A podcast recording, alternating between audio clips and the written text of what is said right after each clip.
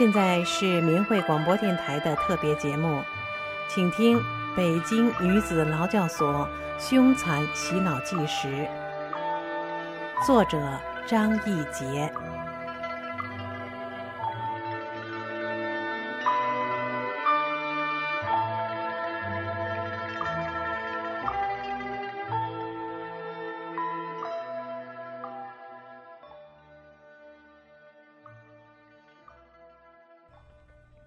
软硬兼施的手段都使过了，各种心思也用尽了，焦某某再一次气馁。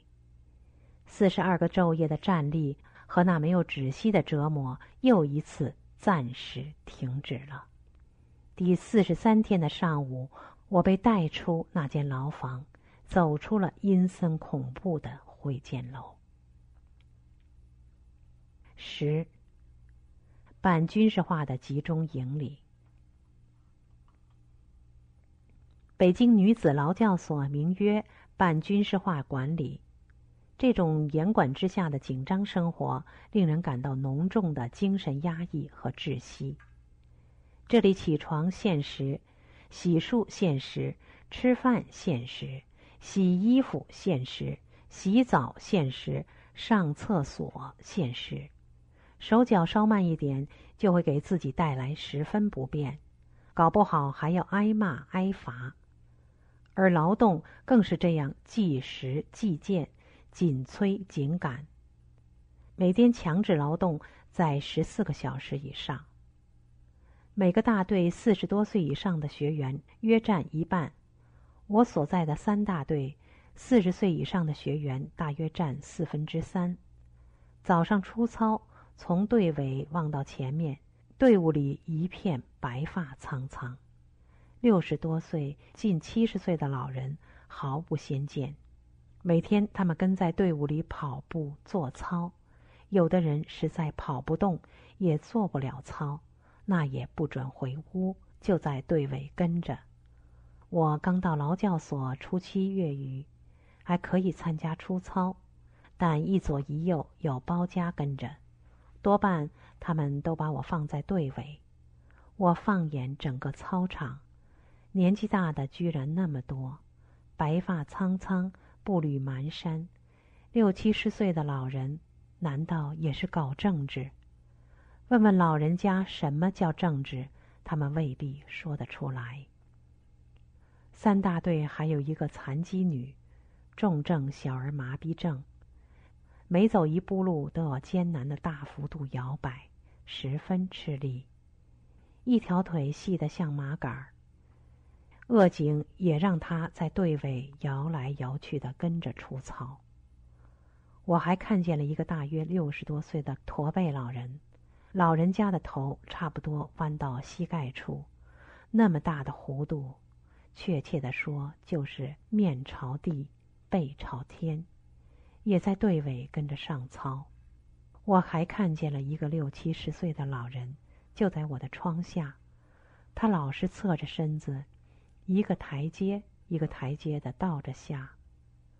我奇怪，跨前一看，天哪，居然是一双裹着足的小脚，真是一幅幅活生生的悲惨的众生相啊！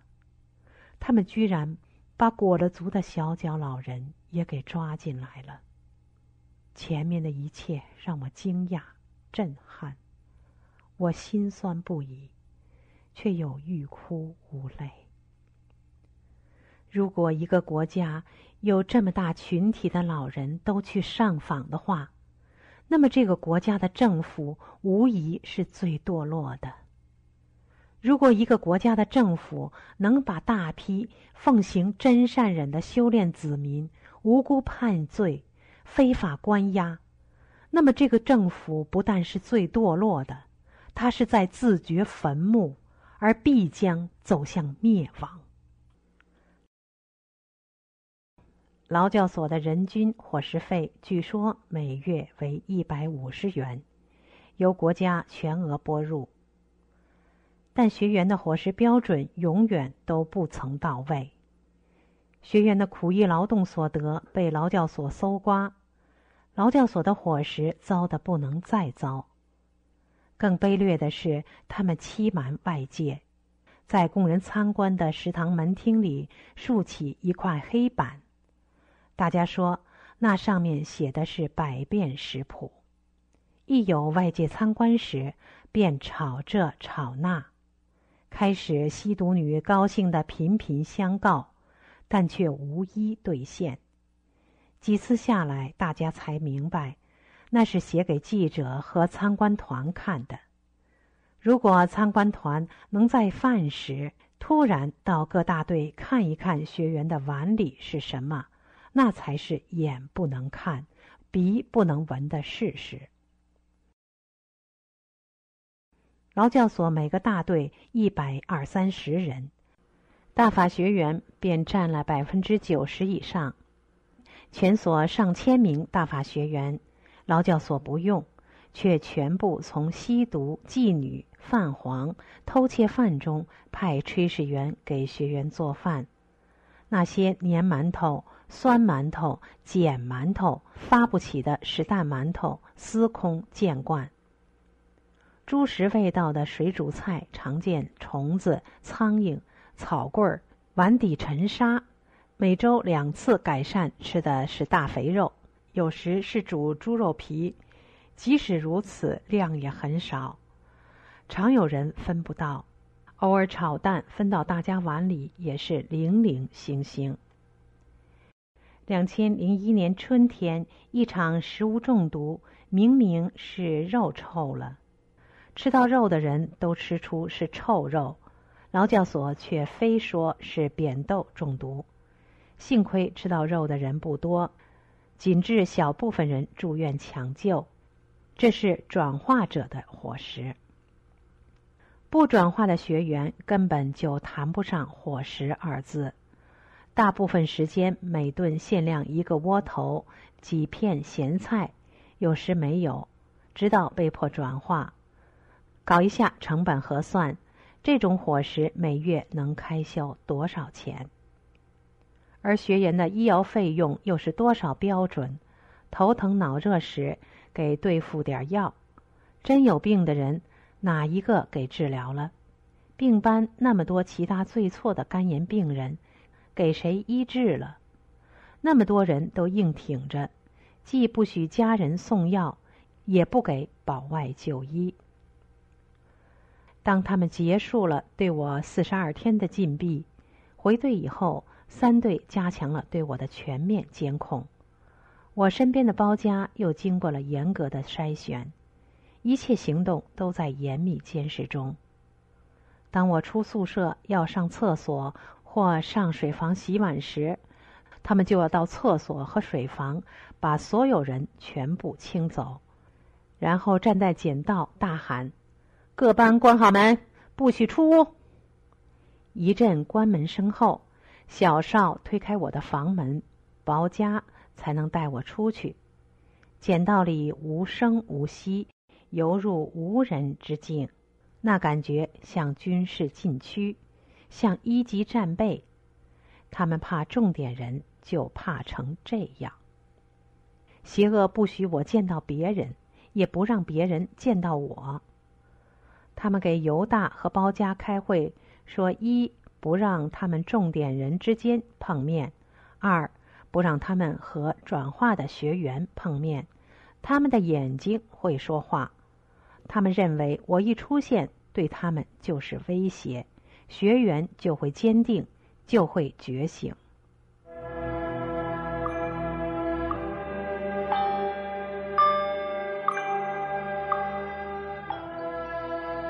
听众朋友。您现在收听到的是张义杰写的《北京女子劳教所凶残洗脑纪实》。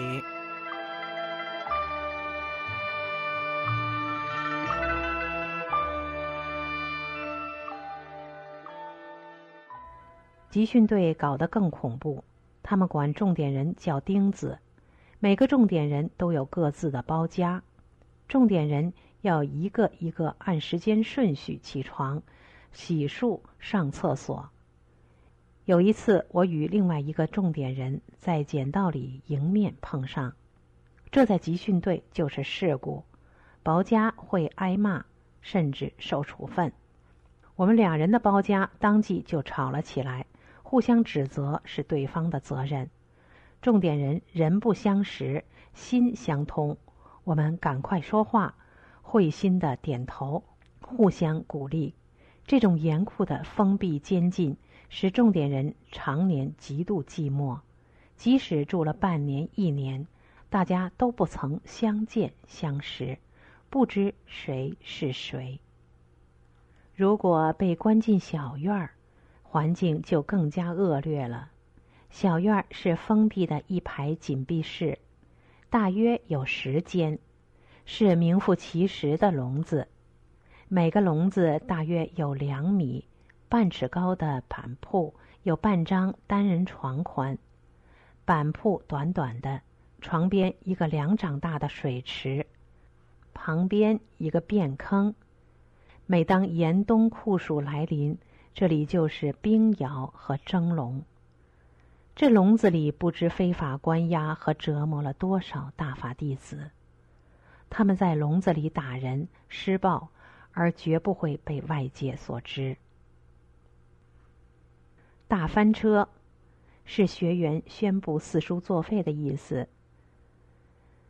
大翻车事件以后，我知道我并不孤独，有正念正信的大法弟子时刻在关注着我，关照着我。他们想方设法接近我，一个暗示，一个眼神，都让我感到温暖。我知道了，他们心中有诗有法。某一天早上洗漱，我会在洗脸间，我的脸盆里发现一条新短裤，发现一包奶糖。我的枕边会悄悄躺着几块饼干。在监控偶尔宽松时。在与他们擦身而过的瞬间，我的口袋会被迅速塞进一块馒头，特别是有时居然是师傅的一篇经文，让我热泪盈眶，使我在这魔窟里能饱享一份狂喜和莫大的鼓舞。这一切都给了我莫大的安慰。通过这些，我知道了他们还在修。这比什么都重要啊！在集训队，全体戒严搜监是经常性的，如临大敌一般的搜查。说不定在什么时候，简筒里会爆出一声尖利的高喊：“全体出班！”这时，无论大家在做什么，都要立刻即停止，马上出班。他们先把所有的人都集中监控起来，再把每一个重点人叫出来，分别关进空房和小院紧闭室暂避。全体警察全副武装的在简筒里监视守候。六七个男女警察迅速入室，开始搜监。他们搜大法经文，搜记事日记，搜索检查所有文字。包括书信，六七个男女警察戴着手套，一间一间的搜过去。床上被褥、衣服、书本杂物，床下洗脸盆、袜子，通通搜遍。他们认为可疑的、有问题的东西，会让你片字不留。搜完房间，再搜每个人，浑身上下翻遍，脱下鞋子检查。通过后。再回房间。这时，房间里如同遭强盗洗劫一样，床上、床下到处都是衣服、物品、被褥，狼藉一片。被子、内衣上踏有搜监人的黑脚印。每每这时候，我感到人的权利、人的尊严已被剥夺得一干二净。就像被抛撇满地、被践踏过的那一片狼藉。如果搜出禁忌之物，就是处分、集训或者加刑。三大队搜监更是紧张恐怖，比集训队更为频繁。他们除了突然搜监之外，经常性的搞全体突然调班。这和搜监的目的是一样的，都是制约、防止翻车的手段。还有一个目的是，邪恶就是让大家感到紧张、恐怖。全体警员全副武装的在简道里监视待命。焦某宣布各班重组，然后他开始宣读经过精心调配重组的各班人员名单和班长任命。他们随着点名顺序到原班取出自己的行李，再到新班就位。这种频繁打乱重组的瓦解式管理。大约半月左右就要彻底来一次。进了劳教所，大法弟子这个群体便开始分化，真转的和假转的，充当汉奸犹大的，兼修大法的，从此各走其路，从根本上打破了过去在外边那种百花都艳的状态。开始有正念的学员，往往因为几句言语就被恶警整得莫名其妙，而后方知是睡在身边的犹大告密。这种环境下，人人自危，待互相间好不容易明辨了真伪，便又被犹大告密。焦某一声高吼，全体集合，便把大家拆散了。平时他们经常小范围或个别调整。绝不允许学员间相熟、相知和友好。有不少学员在外边就认识，几句话就能沟通，甚至一个眼神就能心领神会。但这一切都逃不过肩负恶警使命的犹大。一次指控就会被焦某责令调开。有人一个月竟被数次调动，就是不让你在一个班站住脚。防止学员切磋交流觉醒。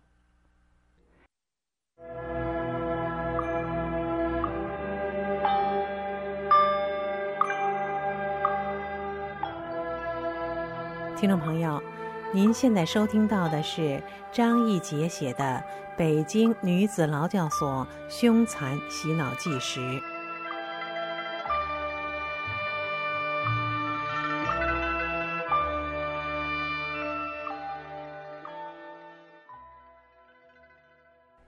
十一，在法上谁也动不了我。在身陷囹圄的日子里，我有大块的时间去思考问题，思考一些问题或者某一个问题。就拿转化来说，它本身就是一种严重的精神伤害，把人的思想信仰强行泯灭，强行封杀。或者是强迫把人们头脑中的一种思想、信仰，逼你倒出来换进去，他们强加给你的那些思想和观念，这和强盗有什么区别？人都没有了拥有自我思想的权利、自由信仰的权利时，那就意味着失去了一切。劳教所里高悬着教育、挽救、感化。完全是挂羊头卖狗肉的欺骗，是一个弥天大谎。因为残酷迫害的真实内幕是每一个被关进劳教所的学员无不亲历、耳闻目睹的。给劳教所大批拨款，大兴土木，非法关押学员，购进先进的监听监视设备，连劳教所的大院都纳入监视的范围。监视器秘密安在楼角，大院的一切尽收眼底。转化一个学员，据说给千元不等，源源不断被非法关进的大法弟子，成了他们源源不断的财源。劳教所改变了性质，百分之八九十的非法关押对象成了修真善忍的良民百姓，取代了各类罪犯。而成为中国司法的深重耻辱。重点人是劳教所对拒绝洗脑转化的兼修大法弟子的特定称呼，而包家则是在无数大法弟子被非法关押在劳教所期间的一个充满邪恶和暴力的罪恶称呼。它是专门为重点人而存在的。包家顾名思义就是包围和加工的意思，名字起的形象而生动。就“包家”这两个字的本身，就充分展示了其职能性和暴力性。学员一进劳教所，面临的就是洗脑的车轮战，都是以转化了的最邪恶的犹大担任。他们通常使用两组人，一组人叫春风化雨组，以他们的种种邪物歪理骗人。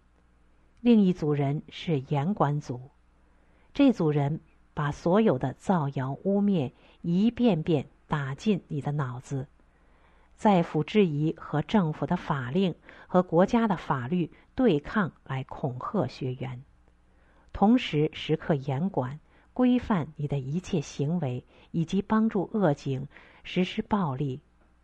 后一组人和我住在一起，肩负双重任务。这两伙人的目的都是一致的，只不过表现形式不同而已，一样的邪恶。这些犹大都是恶警挑选出来的，认为转化的最好的，而且能言善辩。他们从早到晚，一组一组的轮番给我灌输他们的种种邪物。这种邪物乱法大约分四类：一。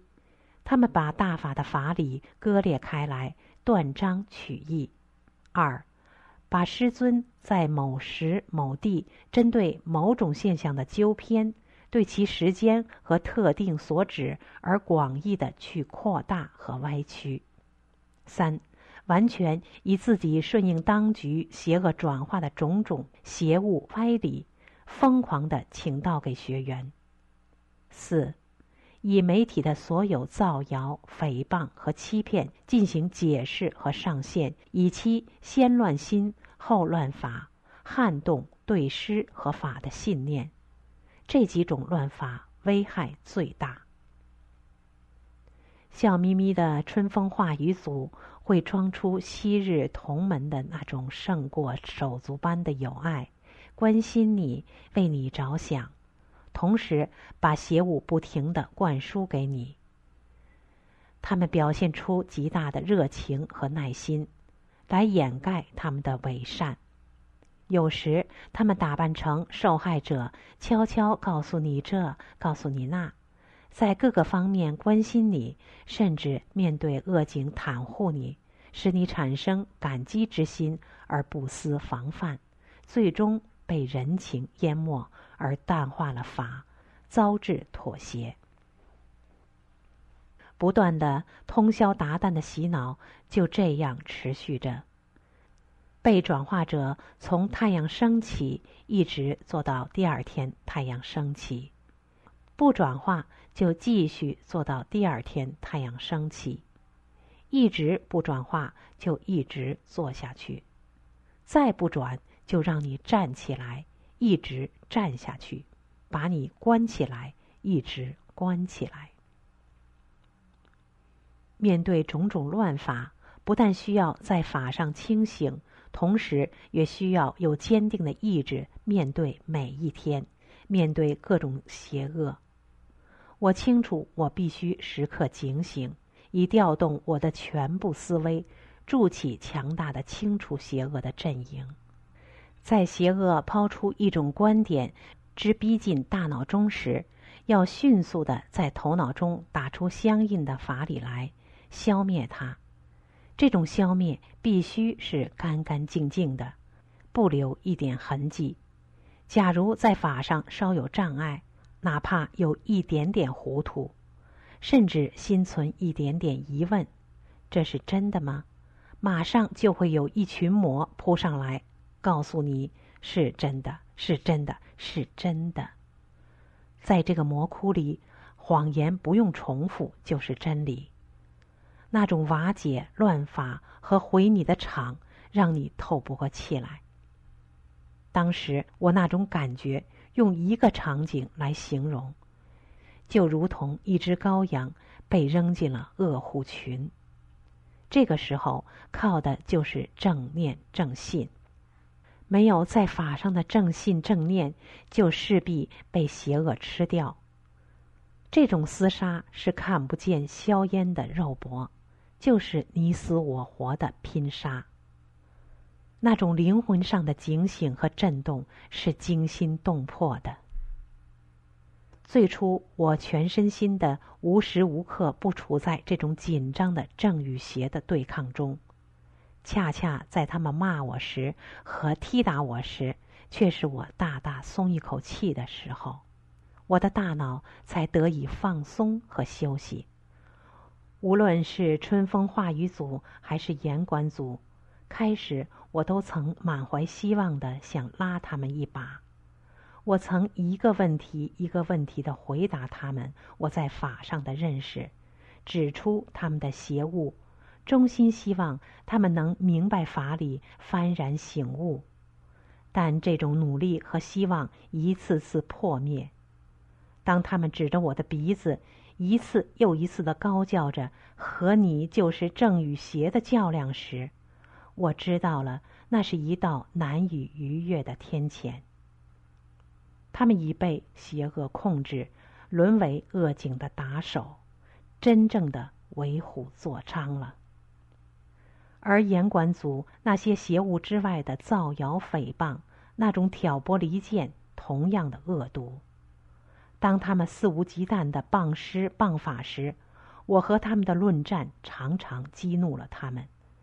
当他们和恶警把你当作他们的俘虏，立场完全站在邪恶那一边时，他们会变态的强制你接受他们的邪物，命令你屈服。犹大会拿出恶警授予给他们的如同汉奸一般的权利，朝我跳起来，和恶警一起大吼：“国家说你邪，你就邪；不让你练，你就不能练。你和政府对抗，就是要关你；不转化，一辈子都不放你出去。你坐好，把脚并上，并随之一脚踢过来，使我双脚并拢。”你要服从所规所纪，上身正直，目视前方，双手放在两膝上。如我不以为然或抗拒，他们就会动手强迫我，并会有一大串指控：你不接受政府的挽救，你自私，你偏执，你是精神控制，身上有附体，你精神有毛病。每天每时。那种不间断的在我面前对诗对法的邪物，歪曲、造谣、诽谤、谩骂，甚至侮辱，是一种巨大的痛苦和折磨。我心中常常气愤难耐，而忍无可忍，怒斥犹大，尤其对那些伪善的。我对他们说：“你也叫师傅？”他们说：“是啊，我们也还在修啊。”只不过放弃了对师对法的执着，而追求的是更高的境界。我们不像你那么偏执。我说：“你知道什么叫师傅吗？师傅，师傅，既为师又为父。你听了哪一位的？别再叫了，你不配。对大法什么态度？首先是个人品问题，不用高谈。”就讲人的理，你在大法中得到那么多好处，甚至是救命之恩，但当危难来时，你却昧着良心，以诋毁救你的性命的人来保全自己，这是什么东西？还是人吗？做人还讲究个行侠仗义，为朋友两肋插刀，你落井下石，恩将仇报，你说你是个什么东西？狗都不如，还什么高境界？犹大恼羞成怒，跳起来，气冲冲的去找恶警，大叫：“我再也不和他谈了！”我说：“那最好，我也不希望再见到你。”刚才您收听到的是张义杰写的《北京女子劳教所凶残洗脑纪实》，今天就为您播送到这里，下次节目再见。